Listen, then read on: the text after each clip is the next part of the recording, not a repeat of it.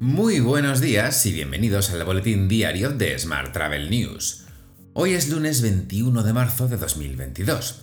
Es el Día Internacional de los Bosques, el Día Mundial del Síndrome de Down, el Día Internacional de la Eliminación de la Discriminación Racial, el Día Internacional del Color, el Día Mundial de la Marioneta y el Día Internacional de la Cefalea, pero no de cualquier cefalea, de la cefalea en racimos. El resto de cefaleas tienen sus propios días internacionales. Yo soy Juan Daniel Núñez y esta es la edición número 896 de nuestro podcast diario. Hoy comentamos la propuesta española para un inserso europeo y los últimos datos sobre los precios del transporte aéreo. Recuerda que puedes suscribirte a este podcast en iTunes, Spotify o iVoox, pedirle a Siri o a Alexa que reproduzca nuestro último programa y que también puedes escucharnos cada día en radioviajera.com. ¡Comenzamos!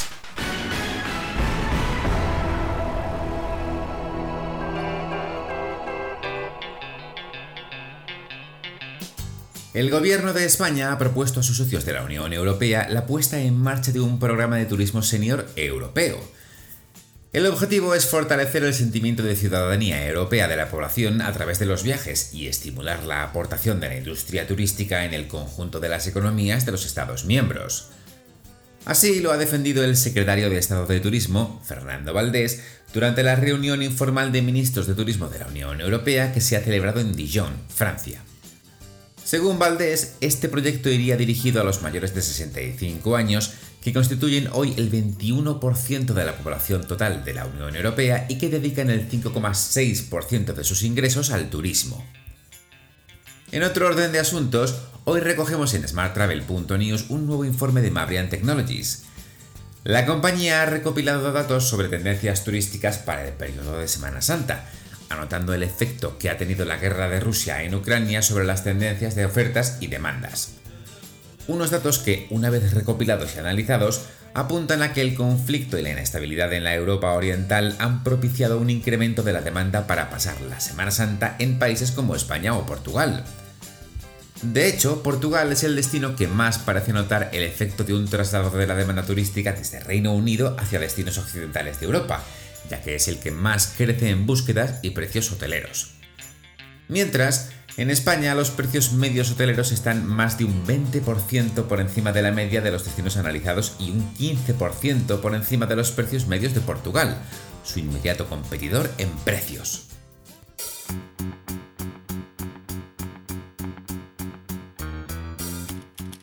Vamos con la información sobre agencias.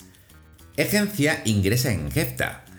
La organización empresarial continúa su apuesta por reunir a las empresas líderes en innovación y tecnología de la gestión de viajes de empresa.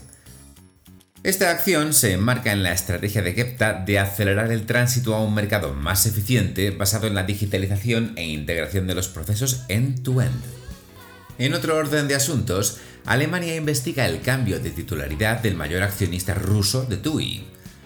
Alexei Mordashov transfiere el 29,9% de sus participaciones a su mujer, Marina Mordashov, quien se convierte en la mayor accionista del grupo turístico alemán.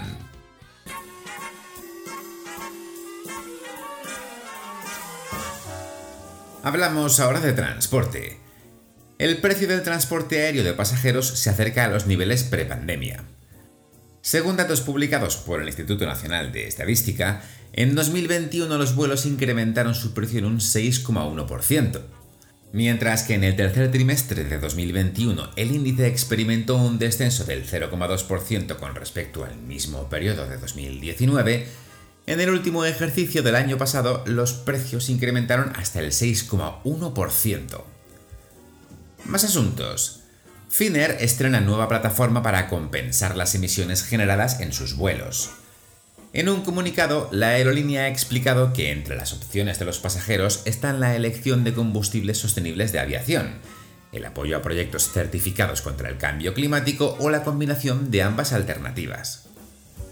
Por otro lado, el Boletín Oficial del Estado publica la convocatoria por la que se regirá la concesión de las ayudas por un valor de casi 3.000 millones de euros correspondientes a la parte industrial del proyecto estratégico para la recuperación y transformación económica del vehículo eléctrico y conectado, un nombre bastante breve.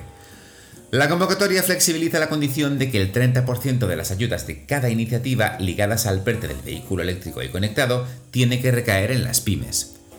Según la nueva redacción, se podrá computar también la ayuda equivalente al presupuesto contratado y subcontratado por las grandes empresas con dichas pymes.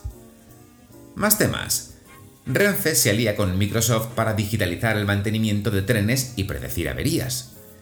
El acuerdo incluye una prueba de gafas HoloLens y herramientas de realidad mixta para el acceso a documentación técnica y recursos formativos. También incluye el uso de plataformas colaborativas para facilitar la compartición de información técnica.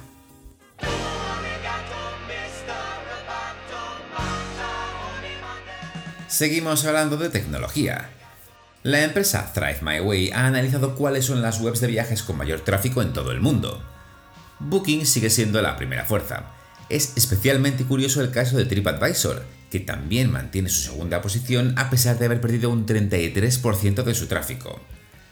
Entre los que también han experimentado pérdidas, Uber es uno de los que más ha sufrido, con casi un 30%, aunque no tanto como Ryanair, que cae al fondo de la tabla con un 47% menos de visitas. Sorprendentemente, American Airlines ha crecido en casi un 12%, por lo que no todos los portales de vuelos se han visto afectados tan negativamente. Más asuntos. Civit Fan Hospitality capta 2 millones de euros para digitalizar el check-in hotelero. El fondo italiano P101 lidera una ronda de inversión en la startup barcelonesa, que ampliará su equipo y consolidará su software turístico.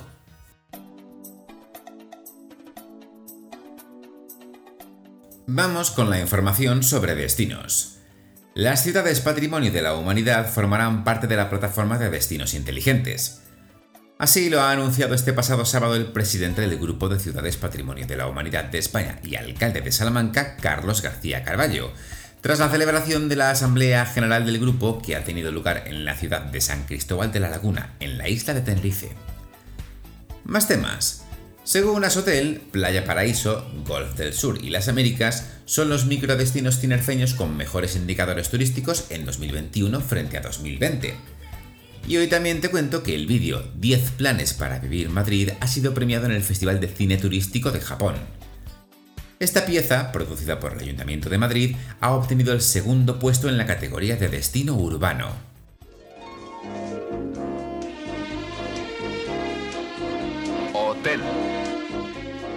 Terminamos hoy con la actualidad hotelera.